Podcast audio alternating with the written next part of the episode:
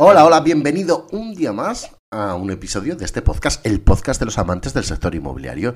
Instituto Inmobiliario, es un placer estar contigo. Soy tu amigo Manu Arias Realtor, arroba manuarias-realtor en Instagram, en Facebook igual, mi canal de YouTube Manu Arias Realtor y también espero tu feedback, que me cuentes qué te interesa, qué temas quieres tratar a través de mi correo electrónico manu.imoariasmartin.com. Hoy traigo un tema que a mí me apasiona y tengo que reconocerte que me ha servido de mucho cuando se lo explico, por ejemplo, a clientes vendedores a la hora de poner una propiedad en venta y además también cuando actúo con compradores o con vendedores sabiendo cómo debo actuar. El tema que hoy te traigo se llama sesgos cognitivos.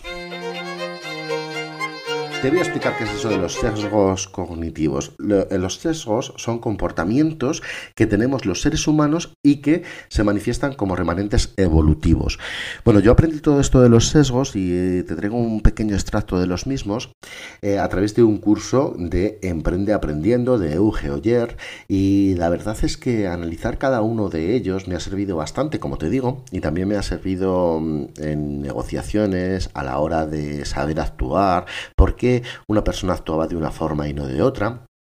Y también, eh, pues como te digo, incluso para captar, les he explicado estos sesgos a vendedores eh, a la hora de mm, decidir finalmente poner un precio de salida a la venta o no, cómo, cómo es el decirle y explicarle cómo es el proceso de la venta de la vivienda, por qué fases vamos a pasar, etcétera, etcétera. Yo creo que son cosas, contenido de muchísimo valor y que de verdad te va a, si lo analizas, eh, te va a servir y los vas a poder utilizar tanto a la hora tú mismo de negociar como a la hora de, tenerse, de tenerlo que explicar a terceros para, para explicarles cómo va a ser, pues como te digo, ese viaje del cliente, por decirlo de alguna forma, ¿no? Bien, he resumido nueve sesgos de los 51 que trata eh, la Academia de Emprende Aprendiendo sobre este tema. Yo creo que son los nueve más interesantes para nuestro sector y más para tener en cuenta. Y sin más, vamos a por ellos. Primero, el sesgo de escasez viene fenomenal para trabajar tanto con compradores como con vendedores. Mm, el sesgo de escasez dice que le damos importancia a las cosas que nos parece que se van a acabar. Vale, una propiedad es única. Si la vendes, no hay más. Trabajar esto con compradores es interesante y explicárselo, explicarles que esa propiedad, mm, cuando se venda, no van a tener o van a tardar en tener una propiedad de similares características en el mercado. Lo mismo ocurre con vendedores cuando tú les dices, por ejemplo, en tus argumentos, que solamente trabajas en exclusiva y que trabajas un determinado número de propiedades, que una vez llegado a ese punto no vas a poder trabajar más. El hecho de pensar que, de, que, el compra, de que el vendedor quiera trabajar la propiedad contigo y que tú le has dado eh, y hayas activado ese sesgo de escasez en su cerebro, puede hacer que se incline más a querer darte la exclusiva en ciertas circunstancias y condiciones que tú pongas. Segundo eh, sesgo, la reciprocidad. Eh, hacer contenidos, asesorar a clientes, abrirte al mundo, hacerte regalos, porque la gente quiere corresponder a los favores recibidos. Si tú has hecho favor, un favor asesorando, si tú haciendo contenidos has conseguido llegar a vendedores les has eh, conseguido ayudar o resolver alguna duda, también a compradores. La gente quiere trabajar con gente que le ha ayudado. Por lo tanto, trabajar el sesgo de la, de la reciprocidad es importantísimo. Igual que hacer regalos, eh, tener presencia en el barrio donde tengas la oficina. Todo eso hará que la gente quiera trabajar contigo, activando el sesgo de la reciprocidad. El tercero, singularidad, que tiene algo que ver con el de escasez, eh, que hay que hacer sentir al cliente único e importante para ti. Y sobre todo, mm, lo que debemos hacer es darle a entender que nosotros somos únicos e importantes para ellos que les vamos a poder ayudar, que vamos a conseguir su objetivo. Por ello, si utilizamos este sesgo, habrá más posibilidades de que quieran trabajar con nosotros. Cuarto sesgo, el sesgo de la autoridad. Es la tendencia que tenemos a seguir a la autoridad, aunque racionalmente tengamos em, pensamientos en contra. Eh, declárate una autoridad de tu profesión. Eh, declararte que eres una persona que sabe, que controla, que asistes a congresos, que vas a cursos de formación. Si eso lo consigues transmitir al exterior, conseguirás eh, activar este sesgo de autoridad en posibles clientes. Quinto, aversión a la pérdida. También es un sesgo que utilizo muchísimo. Los humanos le damos más importancia a una pérdida que a una victoria. Em, típico, por ejemplo, eh, tema de rebajas. Sabemos, va, va, un poco también unido al de la escasez, ¿no? Sabemos que cuando salen, cuando están en rebajas, pues hay determinados artículos que podemos perderlos si otras personas los compran. Igual que vamos a sentirnos muy contentos si hemos conseguido nosotros coger ese artículo que otras personas querían y que nosotros se lo hemos quitado. Por lo tanto, es un sesgo muy bueno para trabajar también con compradores y, ¿por qué no?, con vendedores, dándole la vuelta sobre el tema mm, que te decía antes, de que nosotros somos eh, únicos y que somos exclusivos. El sexto, la paradoja de escoger. Mm, bueno, pues esto sobre todo va muy dedicado a compradores. Analízalo para no cometer este error.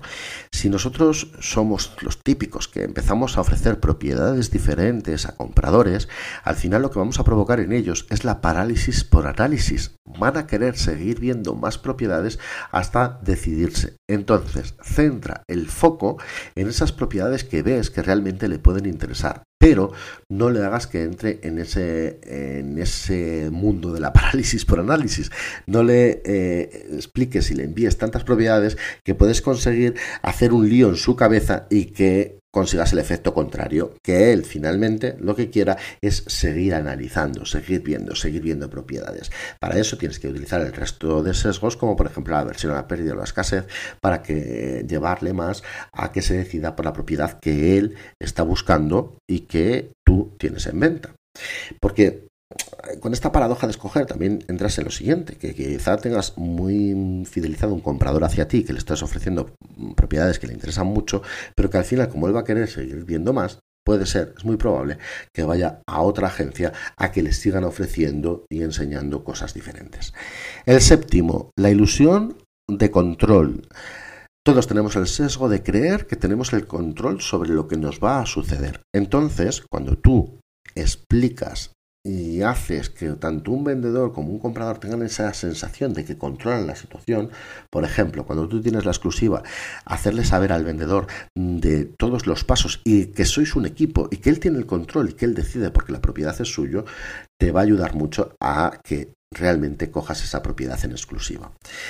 El octavo, muy típico en vendedores, el efecto IKEA. Le damos más valor a una cosa que hayamos hecho nosotros. Por ejemplo, imagínate que el vendedor ha hecho la reforma de su propiedad.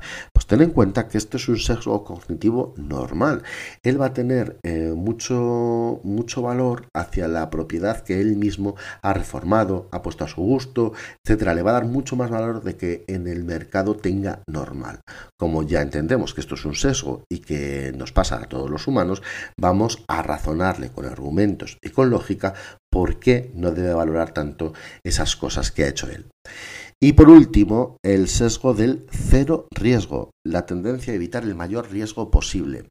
Pues eso, mm, nos da mucho miedo el hecho de asumir riesgo a los seres humanos, por lo tanto, tenemos que dar a entender a compradores a la hora de tomar una decisión o a vendedores a la hora de trabajar contigo de que eh, no van a asumir ningún riesgo y, que, y explicarle claramente cómo va a ser la situación y que, bueno, a darle argumentos para explicarle por qué no es un riesgo. Por ejemplo, a la hora de un comprador ver una vivienda, eh, mira, es que tengo dudas porque no sé si el año mm, próximo, en los próximos años, la familia será más grande, etcétera, etcétera. Bueno, pues mm, dale a entender, redúcele ese riesgo, dile, dale argumentos para decirle en qué valor lo podría alquilar si, ese, si esa situación se produce y que, bueno, dado ese caso, tendría una inversión, lo podría alquilar por tanto valor o lo podría vender por este otro valor y comprar otra propiedad que se adapte más a las necesidades del futuro.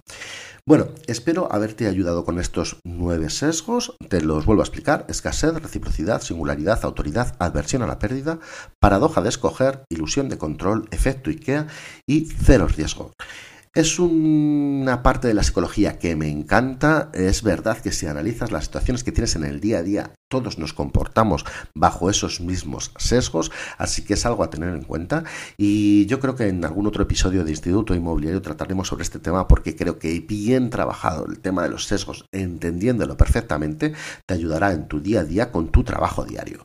Yo creo que hoy hemos tenido un capítulo de muchísimo valor de este Instituto Inmobiliario, me gustaría saber si a ti te lo ha parecido también, ya sabes, Espero tu feedback, manu.imariasmartin.com. Ya tengo que decir que me estáis enviando un montón de emails, que agradezco un montón, que de verdad gracias por estar ahí. También escribirme a mi Instagram, arroba manuarias-realtor, canal de YouTube Manuarias Realtor, que por cierto, te voy avanzando que tendremos novedades en el canal de YouTube donde vamos a empezar a hacer un montón de contenido que espero que disfrutes y que te guste. Sin más, como te digo, me despido. Gracias por estar ahí. Nos vemos mañana en el próximo episodio de este tu podcast Instituto Inmobiliario. Chao, chao.